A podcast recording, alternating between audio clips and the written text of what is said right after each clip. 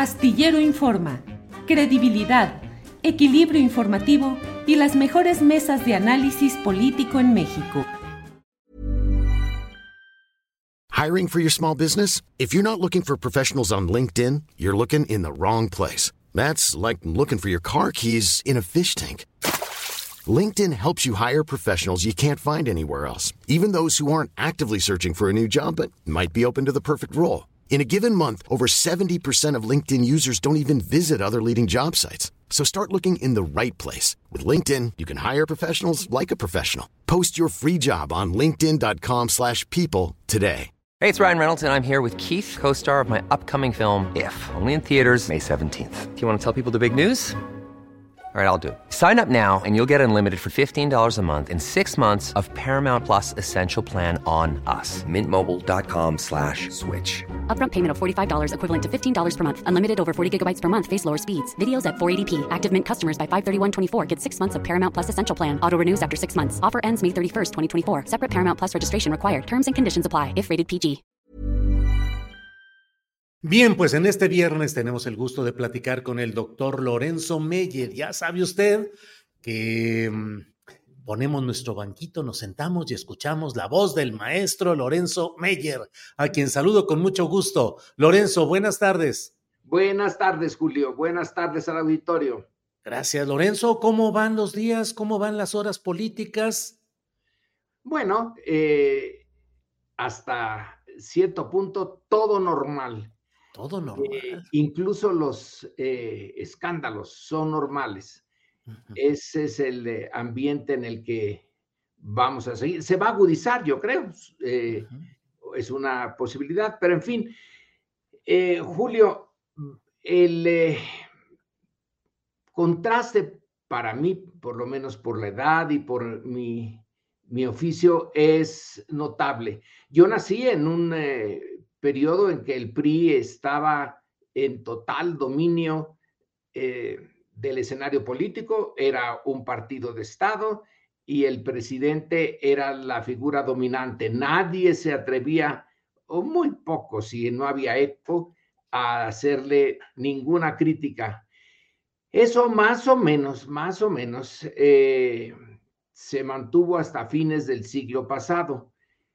Luego viene el cambio y seguimos en ese cambio. Todavía a, parte de la ciudadanía les eh, un poco eh, difícil acostumbrarse al eh, nuevo entorno, pero el entorno sí ya no es de eh, partido de Estado, tampoco es de partido único, hay pluralidad, el presidente, bueno, el sistema presidencial mexicano es eh, propio de un, eh, para un- una presidencia fuerte, pero vaya que si le llueven críticas eh, todos los días y hay pluralidad.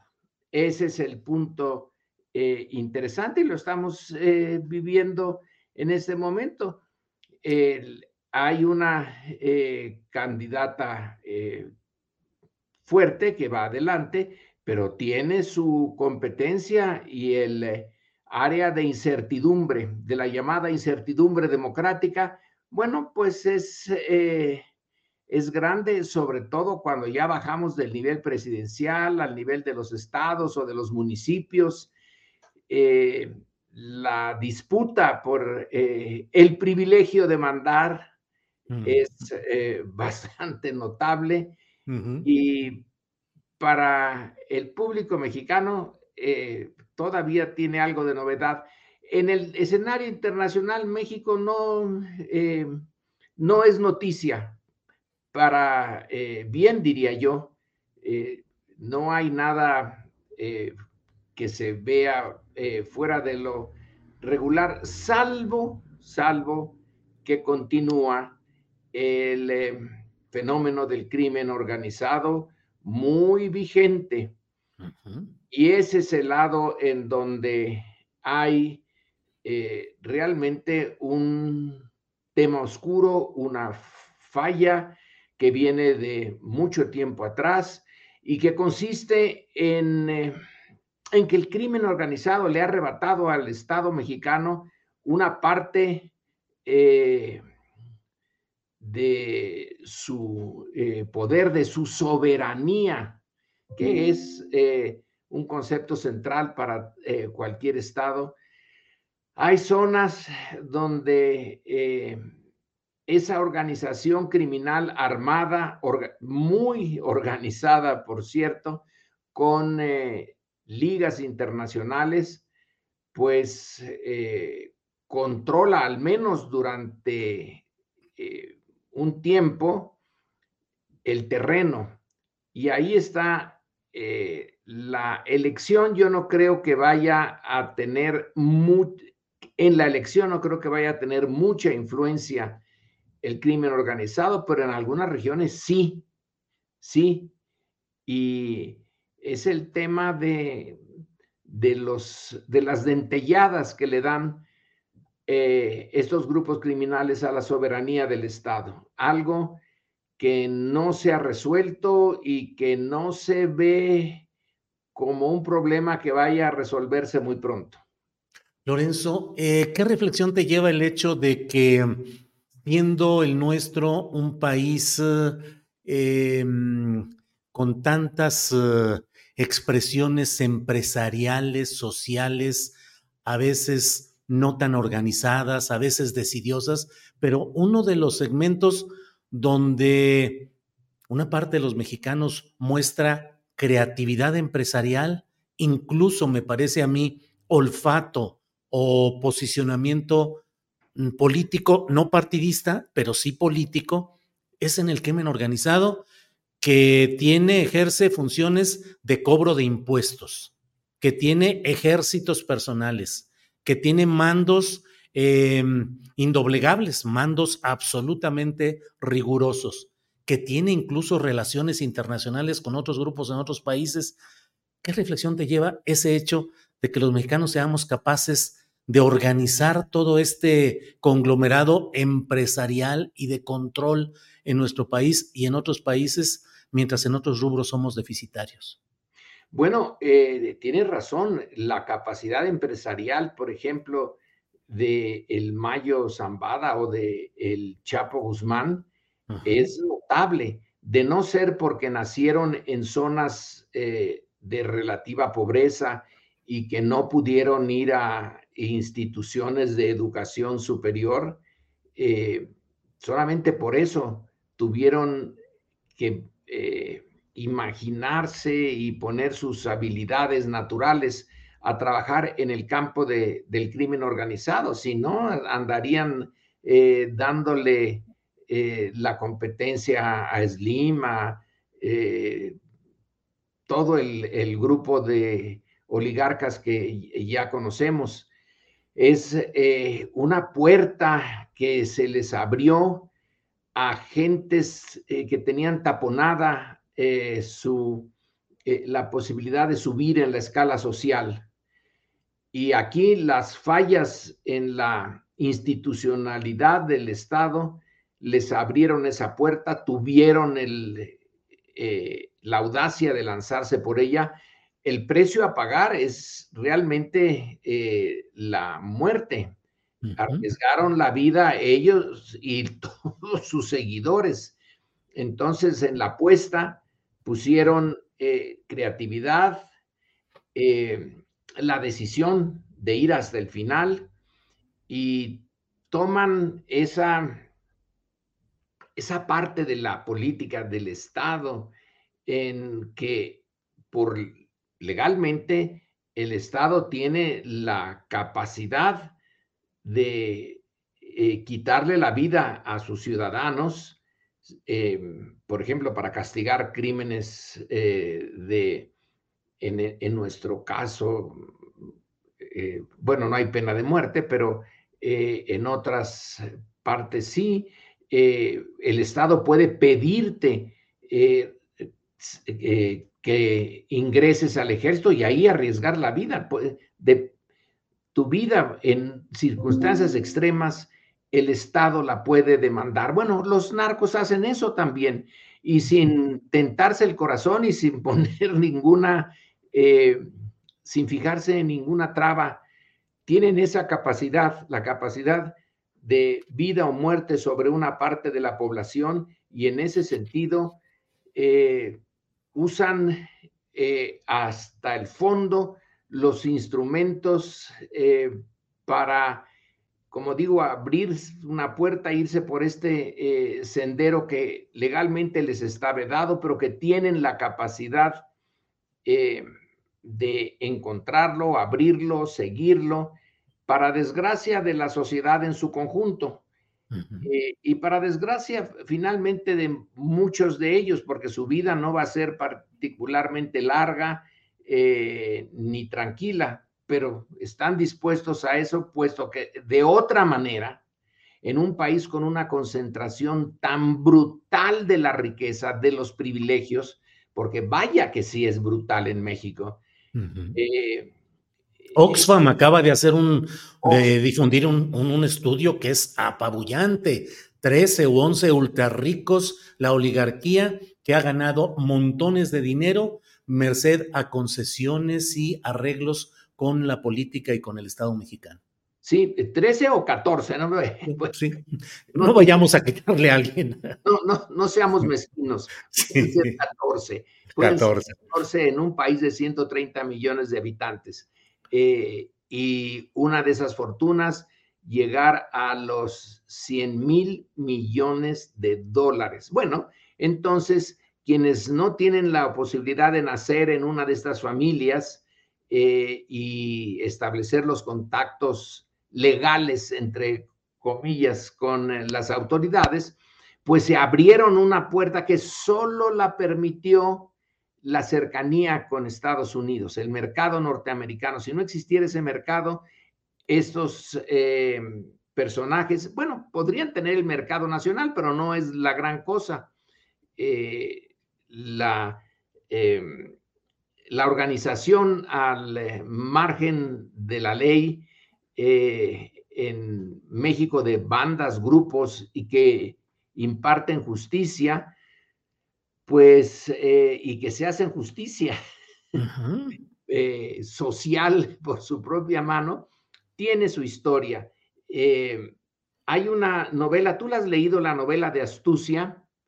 No, no. De un señor Inclán, tiene varios títulos. Astucia, Los charros contrabandistas o Los hermanos de la hoja. No. Y es una novela eh, en donde eh, seis o siete personajes rancheros de clase media ranchera, muy empresariales, como lo que sugerías tú, eh, que van a ser dirigidos por un personaje que se llama Lorenzo Cabello, organizan contrabando de tabaco en el siglo XIX. El estanco del tabaco viene de la época colonial y el gobierno del México independiente lo tiene como una fuente de, ingresos importante, puesto que ahí el fisco estaba eh, más amolado que ahora y eran pocas las fuentes de ingreso.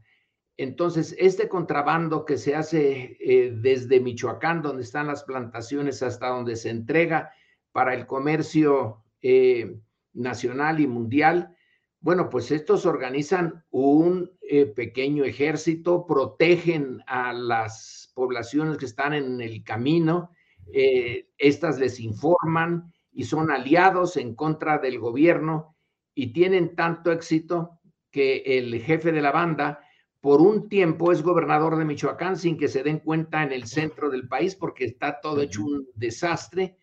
Eh, entonces, esto tiene su raíz. Pues es una novela actual. Exactamente. Exactamente. Por lo que dices. Con una, con una diferencia, que los contrabandistas tienen una ética eh, más firme que el propio gobierno. Entonces no usan la violencia, eh, salvo cuando es estrictamente necesario, cuando los persiguen.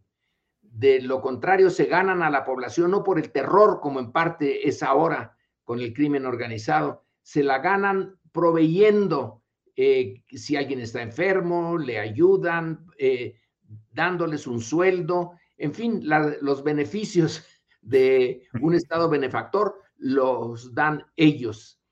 Eso pues eh, tiene su historia entre nosotros. insisto, desde el siglo XIX. Y es resultado de una falla eh, profunda de nuestra sociedad el eh, marginar eh, a ciertas personas, impedirles la creatividad positiva, legal, y dejar, obligarlos casi a que esa creatividad, esa energía, esa imaginación no se vaya por el lado constructivo, empresarial, sino por el lado criminal, de alguna manera tenía que salir. Y sale ah. por ese rumbo. Ah. Y eso nos lleva a la reflexión de cómo hemos, eh, cómo, o más bien, cómo no hemos podido eh, mejorar la estructura social para que esto que ya existía en el siglo XIX eh, no se hubiera repetido en el siglo XX y siguiera en el siglo XXI. Ahora, Lorenzo, eh, hasta en el terreno cultural, los narcocorridos, el rap, el reggaetón relacionado, sobre todo el rap y los narcocorridos, es un triunfo cultural también de la corriente del crimen organizado. Y te pregunto, a raíz de lo que comentas, ese predominio, ese imperio, esa expansión bárbara, salvaje, ofensiva de la sociedad en general, del crimen organizado, de alguna manera es una revancha, es una consecuencia una venganza contra la desigualdad social en México? Sí, eh, es una, eh, una venganza, es una distorsión eh, profunda de un, de, lo contrario, el, el, anhelo de una sociedad justa, con oportunidades para todos, de una utopía, es la distopía. pero eh, la iniciativa no viene de abajo, sino de una reacción a algo que desde arriba se impuso. Yo también lo veo así, Julio, como un tipo muy perverso de venganza. Eh, y además la venganza es en muchas, eh, la mayor parte de las veces, contra otros mexicanos que no tienen vela en ese entierro. Quienes crearon, mantuvieron, agrandaron la sociedad eh, o la estructura social desigual, eh, los 14 eh, personajes que tienen más de mil millones de dólares de los que habla Oxfam, ellos no les pasa nada. Los que son eh, muertos son los sicarios de una parte y de otra, los soldados, los marinos, los guardias nacionales y los que son aterrorizados, rara vez, eh, aunque sí existe, eh, esta situación del crimen organizado pone en peligro a los de arriba. Quizá los presidentes municipales y en algunos casos a gobernadores en los 1920 eh, se asesinó a un gobernador por parte de, narcotraficantes. Ya no recuerdo si era eh, de Sinaloa, me parece que fue de Sinaloa. Pero en cambio, ¿cuántas veces hemos eh, sabido de la captura de sicarios de un bando por el otro, la tortura a, las, eh, la que se le somete, la muerte infame, de, bueno, no sé si podría ser de otra manera, degradante, la eh, desaparición de centenares de miles de ellos, pero la mayoría, el 99.9%, no pertenecen a esa área de la sociedad que toma las decisiones que dan forma a las estructuras tan eh, que provocan tal desigualdad. Eh, entonces es una venganza, como dices, pero no es una venganza eh, que afecte igual a los responsables, a ellos no les, casi no les afecta y en algunos casos hasta les beneficia, porque si se asocian con los carteles, pueden tener eh, ingresos extras. Sí. Entonces es una venganza muy injusta. Lorenzo, y em, Entre otros eh, de los puntos que me pregunto y te pido tu, opinión es, eh, mientras no se resuelva, se atenúe suficientemente la desigualdad social, va a persistir y a crecer el crimen organizado con sus consecuencias terribles. Y por lo que se ve y por los reportes de estos 14 ultra ricos, pues la desigualdad social seguirá y el crimen organizado seguirá como ahora o peor. Pues sí, porque la inercia ya del modelo económico, salvo que México cambie de modelo económico, es una posibilidad. ¿Cambiar de eh, modelo económico? Eh, sí, donde la, eh, la, inercia que ahora hace que prácticamente sin, ya sin moverse, el gran capital se va aumentando, se acumula. Tú nada más ves, ya tienes tus empresas, eh, Slim, por ejemplo, tiene empresas como lo presenta Oxfam en todas las ramas donde es permitido en la economía, no en las eh, ilegales. Eh, pero la máquina se mueve ya sola y hay una acumulación que no la detiene nada. La pandemia que afectó a la sociedad mexicana y a la sociedad mundial de una manera tan negativa, no les hizo ni cosquillas. Al contrario, eh, las cifras eh, a nivel mundial nos dicen que aumentó eh, el ritmo de acumulación de capital. Entonces, Thomas Piketty. Eh, it's that time of the year. Your vacation is coming up. You can already hear the beach waves, feel the warm breeze, relax, and think about work. You really, really want it all to work out while you're away. Monday.com gives you and the team that peace of mind. When all work is on one platform and everyone's in sync, things just flow wherever you are. Tap the banner to go to Monday.com. There's never been a faster or easier way to start your weight loss journey than with PlushCare. PlushCare accepts most insurance plans and gives you online access to board-certified physicians who can prescribe FDA-approved weight loss medications like Wigovi and Zepbound for those who qualify. Take charge of your health and speak with a board-certified physician about a weight loss plan that's right for you. Get started today at plushcare.com slash weight loss. That's plushcare.com slash weight loss. plushcare.com slash weight loss.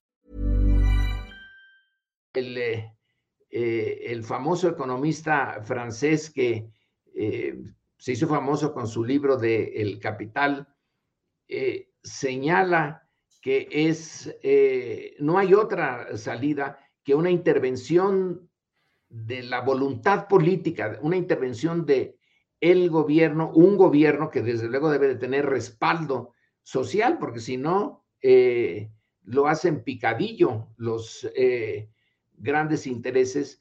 Este gobierno tiene que intervenir porque ya eh, la bola de nieve se está haciendo cada vez más grande, ya no la detienen otros factores que no sea el gran poder político de los gobiernos. Y ese gran poder político normalmente no se quiere ya animar a, interferir con la lógica, con la inercia. Yo lo veo como una inercia ya. Es que no se puede, ¿no, Lorenzo? Cualquier intento de cambiar esa relación y ese modelo económico genera reacciones de un poder económico asociado con poderes externos que pueden descarrilar y tumbar o obstruir gravemente a un gobierno progresista. Sí, sí. Eh, eh, por eso se necesitaría una enorme capacidad de, movilizar respaldo eh, popular, hacerle ver a la población lo que Oxfam nos dice, que su tesis última es buenísima porque además es simplísima. Es incompatible la democracia con la desigualdad extrema. Sí. Ya, eh, así lo puso de sencillo y de brutal Oxfam. Entonces necesitarías eh, mm, convencer al ciudadano común que tiene que movilizarse en apoyo a una política que detenga eh, esta inercia del el capital en, en, el, en, la época neoliberal. Es, es necesaria una intervención política profunda, pero si no, esto va a seguir. Esa, el, contraste sí es fantástico. ¿Cuántos eh, millones de mexicanos están en pobreza extrema, en donde no está garantizada ni la comida del día siguiente? Nueve millones, ¿no? Eh, y los eh, mil millonarios son 14, que tienen, según Oxfam, em, uno solo, Slim, tiene un capital que equivale a... 6%, eh, ¿no?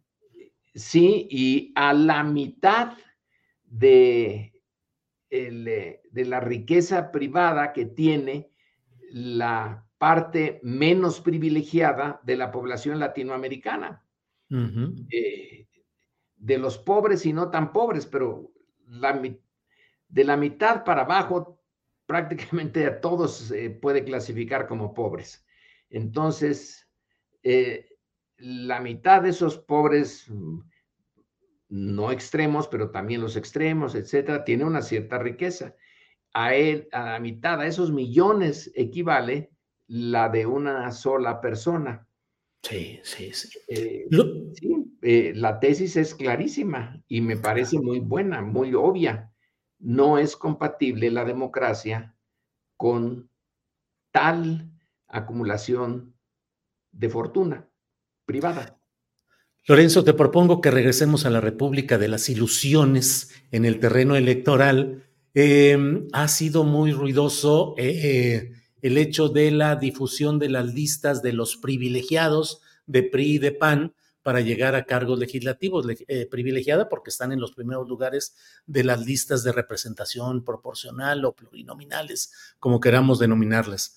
Eh, lo de Morena llegará en su momento y también analizaremos con ojo crítico lo que ahí suceda, pero hoy se ha puesto sobre la mesa y la verdad, bueno, pues vienen personajes Manlio Fabio Beltrones, Rubén Moreira, Carolina Villano, eh, Ricardo Anaya, los líderes de los partidos se agandallaron el primerísimo lugar en todas las listas, Chucho Zambrano, Marquito Cortés, Alito Moreno, y en el terreno de la propuesta de la principal candidatura opositora, la de Xochil Gálvez, pues hay la pregunta de, ¿y la tal sociedad civil, lo que iba a eliminar el predominio de los partidos, en dónde quedó? ¿Cómo ves todo este asunto, Lorenzo? Como, casi diría yo, como inevitable. Sí. Está eh, eh, la formulación de una... Eh, ley muy famosa en ciencia política, la ley de hierro de la oligarquía, la, formula, la formuló Roberto Michels en relación a los partidos políticos. Quizá la podemos hacer más, eh, ir más allá de los partidos, pero está formulada en base a los partidos políticos de, eh, del siglo pasado, que los examinó eh. Y bueno, la, todos los partidos eh, terminan por tener una estructura oligárquica. Y aquí estos partidos que están en decadencia, porque bueno, pensar en ese PRI de los 1950 eh, y el de ahora, eh, mm. em, es una caricatura de ahora, ¿no? Sí. y sin embargo, su carácter oligárquico no ha desaparecido y pone en primer lugar a sus líderes. Es, es una visión perversa de esa fórmula ética de que un capitán se hunde con su barco, no lo abandona. Entonces Alito no abandona el PRI. El PRI se está hundiendo, pero Alito está todavía en la parte que no se ha sumergido y no, no lo va a abandonar. Es un capitán muy fiel a su barco. Eh, entonces, estos sinvergüenzas eh, realmente están usando a fondo eh, los privilegios de ser eh, eh, la oligarquía dentro de su partido. O sea, lo peor de los partidos que ya van en, decadencia, el partido más nuevo pues es Morena, el partido eficiente y nuevo es Morena. los otros son eh, algunos de ellos caricaturas de lo que fueron. Pero el privilegio de los pocos se mantiene intacto. Van a tener los sueldos, van a tener el, eh, acceso que sus partidos tienen al dinero público y personalmente la van a pasar muy bien. Eh, además, ya no tienen mucha responsabilidad de gobierno. Entonces van a estar dedicados a la crítica que es lo, que, lo, único que les queda. Si ya no tienen capacidad de, ejercer poder, eh, la que tienen ahora es el veto, ¿no? Eh, que la eh, Morena y, su coalición no tienen la mayoría calificada. Entonces ellos tienen la capacidad de veto. ¿Quién sabe si la sigan teniendo después de las elecciones?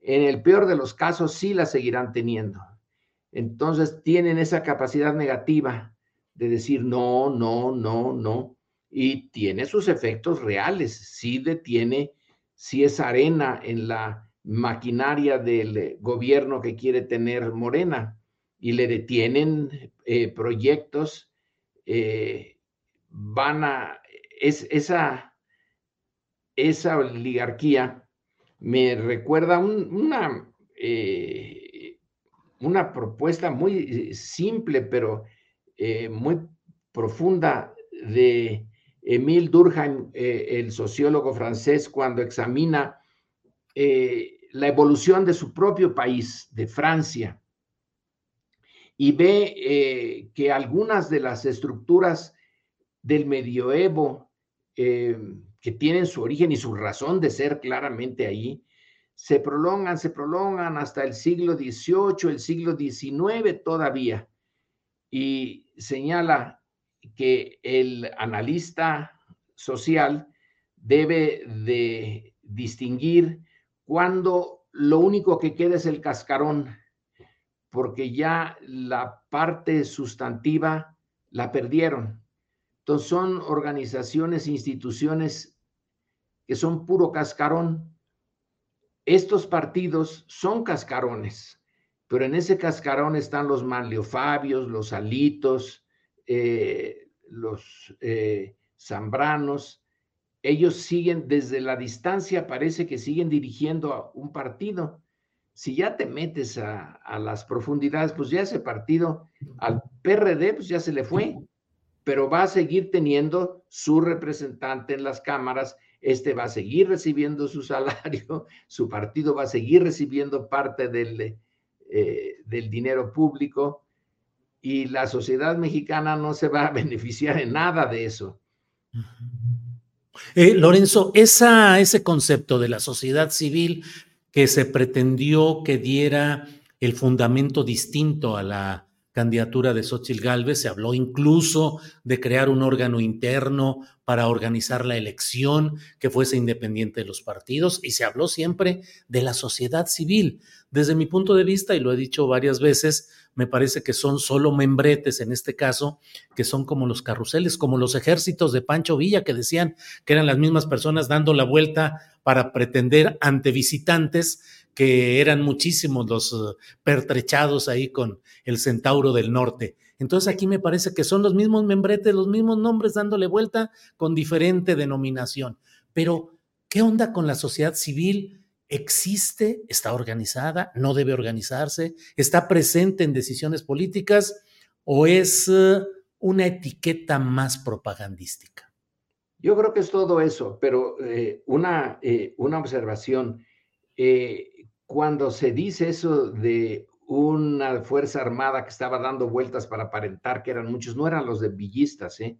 Ah. Eh, eran los zapatistas y eran el estado de Morelos en una ceremonia eh, en, presidida por Zapata, donde hizo desfilar a sus tropas, pero en realidad eso es lo que dicen al, decían algunos observadores de la época, eran un contingente mucho más pequeño, pero con eh, Zapata y su invitado, no sé si era Madero, eh, eh, como espectador, pues no era fácil darse cuenta que estaba dando la vuelta.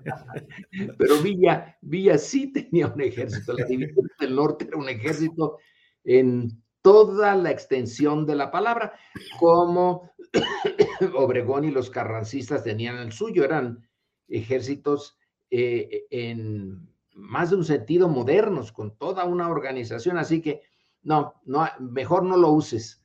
Bueno, gracias por la precisión, bien, Lorenzo. Pero eh, la idea de la eh, sociedad civil sigue siendo muy buena. Es una organización, son organizaciones con poder político. La, teoría de los grupos de interés y de los grupos de presión es eh, abundante en eh, términos teóricos y en examen práctico. Sí, sí hay eh, sociedad civil aquí y en muchas otras partes, y sí ejercen presión, grupos de interés y grupos de presión que no son exactamente lo mismo, pero sobre todo los grupos de presión que tienen bases sociales amplias eh, pueden eh, incidir en la formulación y la puesta en marcha de políticas. La eh, experiencia norteamericana es abundante en esto. Grupos de presión desde el nivel de condado, desde el nivel, digamos, municipal, para temas muy concretos como el agua, eh, la seguridad, eh, em, el entorno, el medio ambiente, sí, sí eh, obligan a los responsables políticos a tomar decisiones que no hubieran tomado de otra manera. uno diría, bueno, pues para eso están las legislaturas, para eso están los que han sido electos, pero no son suficientes y a veces estos se hacen eh, a un lado por otros intereses y entonces quien sí tiene interés directo en esto, por ejemplo, en lo del agua, que es ahora un tema eh, eh, muy importante, se organizan y obligan al aparato administrativo, al aparato político a tomar decisiones. Así que eh, no hay que abandonar el examen de los eh, grupos de la sociedad civil. Ahora, aquí en México, la cosa es bastante distinta. Son grupos eh, que se han, han sido financiados, muchos de ellos, por los intereses que se benefician del statu quo, de eh, no es que estén buscando cosas eh, eh, realmente que el miembro normal, común y corriente de una comunidad se organiza y obliga a que el, foco se ponga en los temas que a él le interesan. Son por el nombre, ¿no? nada más hay que ver los nombres. Eh, que pretenden, que representan un interés general, nacional, casi mundial, pero sus cuadros y su financiamiento provienen de eh, sectores y de intereses muy pequeñitos y, eh, o, muy fuertes, pero no masivos, quiero decir.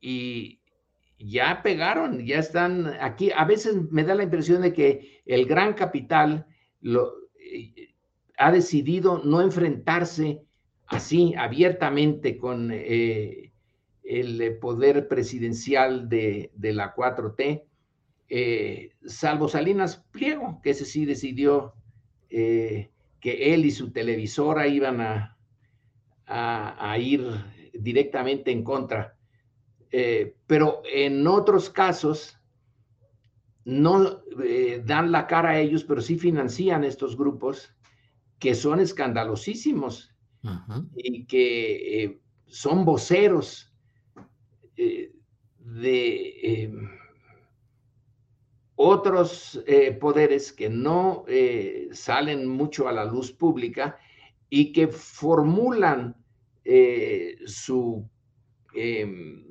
oposición al gobierno en términos muy inteligentes, muy amplios, bien pensados y em, tienen sus efectos. Eh, así que supongo yo que van a, seguir. Ojalá eh, hubiera esa capacidad de la sociedad mexicana, de la, sociedad no política, de organizarse. Eh, Toqueville lo vio muy bien en, en en su estudio sobre Estados Unidos en el siglo XIX. Ahí sí, genuinamente, él lo dice, aquí se organizan para todo. Eh, los eh, ciudadanos norteamericanos toman iniciativas constantemente organizándose, organizándose y presionando. Eh, aquí la tradición es otra.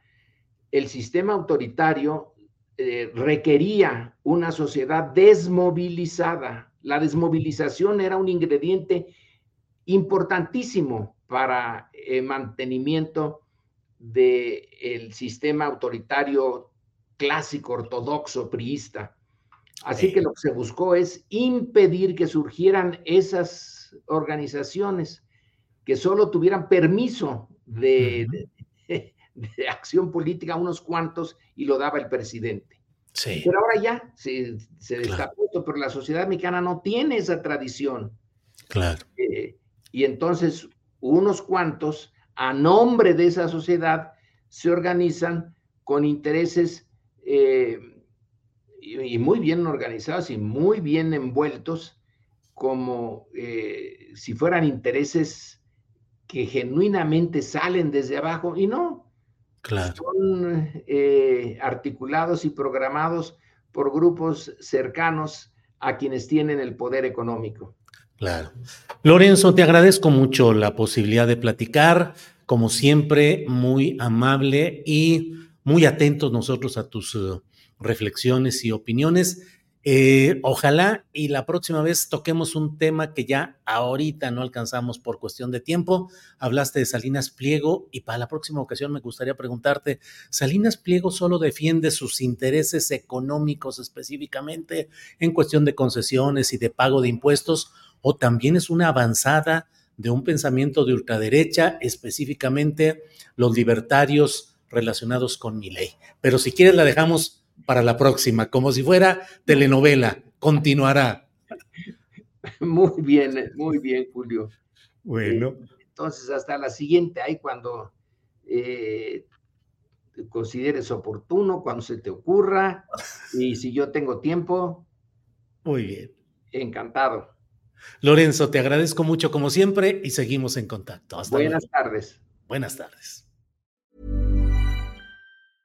¿No se merece tu familia lo mejor? Entonces, ¿por qué no los mejores huevos? Ahora, Egglands Best están disponibles en deliciosas opciones. Huevos clásicos, de gallina libre de jaula y orgánicos de Egglands, que ofrecen un sabor más delicioso y fresco de granja que le encantará a tu familia. En comparación con los huevos ordinarios, Egglands Best contiene la mejor nutrición como 6 veces más vitamina D, 10 veces más vitamina E y el doble de omega 3 y B12. Solo Egglands Best. Mejor sabor, mejor nutrición, mejores huevos. Visita egglandsbest.com para más información. Hola, buenos días, mi pana. Buenos días, bienvenido a Sherwin Williams. ¡Ey! ¿Qué onda, compadre? ¿Qué onda? Ya tengo lista la pintura que ordenaste en el ProPlus app. Con más de 6.000 representantes en nuestras tiendas listos para atenderte en tu idioma y beneficios para contratistas que encontrarás en aliadopro.com. En Sherwin Williams somos el aliado del PRO.